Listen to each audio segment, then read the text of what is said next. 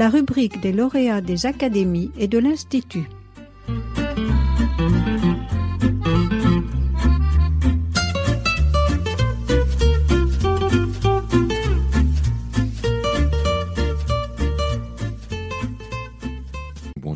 Je suis Paul Leca, euh, maître de conférence en histoire contemporaine à l'université de, Tours et j'ai été euh, lauréat du, prix de la Fondation des, travaux historiques et scientifiques qui a été décerné par l'Association d'histoire et d'archéologie du, 7e arrondissement pour une thèse qui portait sur l'histoire d'un quartier ordinaire, le quartier de la Réunion entre Paris et Charonne de 1830 à 1930. Le quartier de la Réunion se situe dans le, sud du 20e arrondissement, donc juste au sud du cimetière du Père-Lachaise. On prend la, ligne 2 et la ligne 6 on a là les anciennes limites des frontières de Paris. Et donc ce quartier se situe juste hors de ces, de ces limites et sera ensuite annexé à Paris en, 1860. J'ai commencé cette étude donc euh, dans les années 1830 alors que cet espace est encore euh, rural et j'étudie en fait toute la fabrique urbaine de, cet espace sur une centaine d'années, de la constitution du quartier jusqu'à son intégration urbaine et sociale au, reste de Paris. Ce qui m'a poussé à, faire euh, une dizaine d'années de, recherche sur ce quartier, c'est pas en tant que tel le quartier, mais plutôt un intérêt pour la constitution d'un espace euh, urbain euh, dans les périphéries de, Paris. Et donc, ça me semblait être un, bon observatoire, en fait, des, manières, des différentes manières de produire de la, ville euh, populaire et, périphérique. Il y a quand même des, travaux qui ont été déjà faits hein, sur ces espaces périphériques, mais c'est vrai que ce sont des, formes urbaines qui sont moins médiatisées, moins, moins lues, moins approfondies. Quand on pense à Paris au XIXe siècle, on pense évidemment à la ville haussmannienne,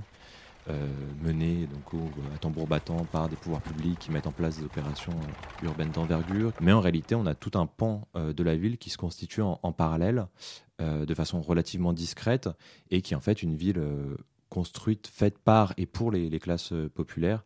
et qui se constitue toujours en, lien avec les, pouvoirs publics, mais dans une toute autre dimension que les grandes opérations qu'on a pu connaître pour le, pour siècle. Mon Dieu, que vous importe le mouvement des pierres dans votre banlieue, à vous, Parisiens, qui faites le mouvement des esprits dans l'Europe et dans l'univers?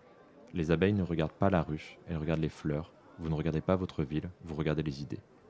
Et vous ne songez même pas, au milieu de ce formidable et vivant Paris, qui était la grande ville et qui devient la ville géante, qu'ailleurs il y a des cités qui décroissent et qui meurent. Où s'arrêtera cette croissance de Paris? Chaque année, chaque jour, chaque heure, par une sorte de lente et irrésistible infiltration, la ville se répand dans les faubourgs, et les faubourgs deviennent des villes, et les faubourgs deviennent la ville. Donc c'est une, lettre que, Victor Hugo euh, écrit, c'est issu de Le Rhin, lettre à un ami. Ça a énormément fait écho, puisqu'il y a vraiment euh, une analyse de la part de Victor Hugo du débordement de la ville et de son impact, et aussi du désintérêt qu'on peut porter à cette, ville et à cette croissance urbaine. Et donc l'idée de ma thèse, est aussi de, rendre justice à ces... Euh,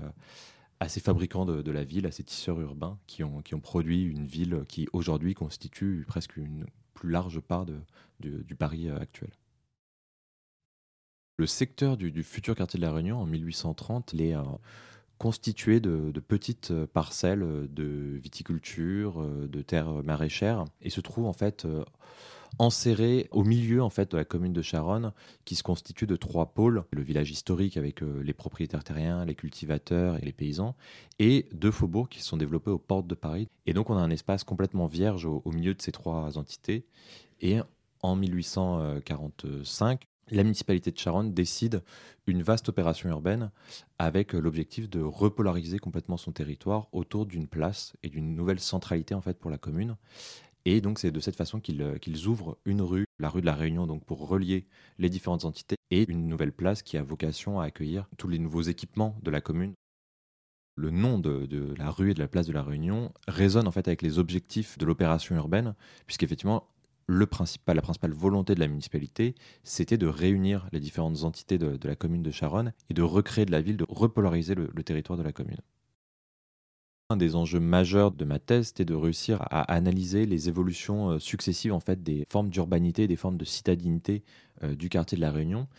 Et ce qui m'a le plus intéressé, en fait, c'est de, montrer une forme d'évolution presque paradoxale qui pouvait exister entre ces deux, euh, ces deux notions, puisque le quartier de la Réunion naît hors de la ville, hors de Paris, dans une dimension très sous-urbaine. Hein. On a un quartier très peu dense, avec euh, des, voies qui ne sont pas du tout achevées, etc. Mais une première population qui s'y installe et qui se considère comme extrêmement parisienne, puisqu'elle vient directement du faubourg Saint-Antoine, et pourtant une population qui, qui se modifie d'un point de vue sociologique, dans le sens où elle abandonne sa spécificité artisanale très faubourienne, très, très parisienne, pour s'articuler plutôt autour de formes de production industrielle et donc se revendiquer comme ouvrière et une forme, un sentiment d'appartenance ouvrier qui se teinte aussi d'une coloration banlieusarde en réalité. De travailler vraiment à une échelle locale, hein, donc l'échelle du quartier, ça donne une opportunité assez exceptionnelle de croiser en fait différents types de sources et différents types d'archives et différentes problématiques. Et donc cette échelle m'a permis de croiser beaucoup de, types d'archives, d'avoir une densité d'informations et une granularité de l'information extrêmement fine sur, euh, sur les habitants, sur les immeubles, et donc approcher ce qu'on peut appeler une micro, euh, une micro-histoire donc en tentant le plus possible de, saisir euh, euh, les, mécanismes et la rationalité des, acteurs qui produisent et qui pratiquent cette ville. Et, donc j'ai pu travailler sur énormément de, types d'archives, que ce soit donc des actes d'état civil, des recensements. La plupart de mes archives sont des, sont des archives administratives, voire des archives fiscales, donc elles sont assez arides. Et c'est vrai que j'ai eu l'opportunité de, découvrir au cours de mon enquête un fonds d'entretien audio qui avait été produit par un médecin du, quartier de, La Réunion, donc qui, euh, qui avait vécu dans ce quartier à la fin des années 1960, au, moment où le, quartier de La Réunion était aussi menacé par un certain nombre de, de projets de, rénovation urbaine, avait mis en place une vaste enquête presque sociologique de, de capture de la mémoire des, des, habitants, en interrogeant en fait ces patients les plus âgés sur leur vie dans les années 1920, euh, 1930, voire, euh, voire plus, plus en, amont. Euh, et ce qui est extrêmement intéressant dans cette source, c'est qu'elle est déjà extrêmement parlante en tant que, production d'une source. C'est-à-dire qu'on a un médecin qui construit un récit de ville, qui construit un, récit historique un peu euh, d'un âge d'or du, quartier de la Réunion,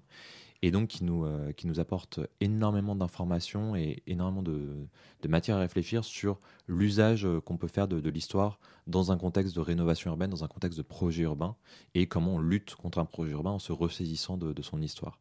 C'est aussi des informations assez uniques, c'est un accès à la parole populaire qu'on a beaucoup trop rarement sur les manières de vivre et de pratiquer la ville dans les années 1900-1930. Mon travail de thèse a été aussi un moment euh, de, réflexion et d'invention méthodologique, euh, puisqu'il y a vraiment eu un travail euh, intensif fait sur la, question de la spatialisation des données, comment on cartographie des archives qui n'ont pas forcément de, de fond cartographique,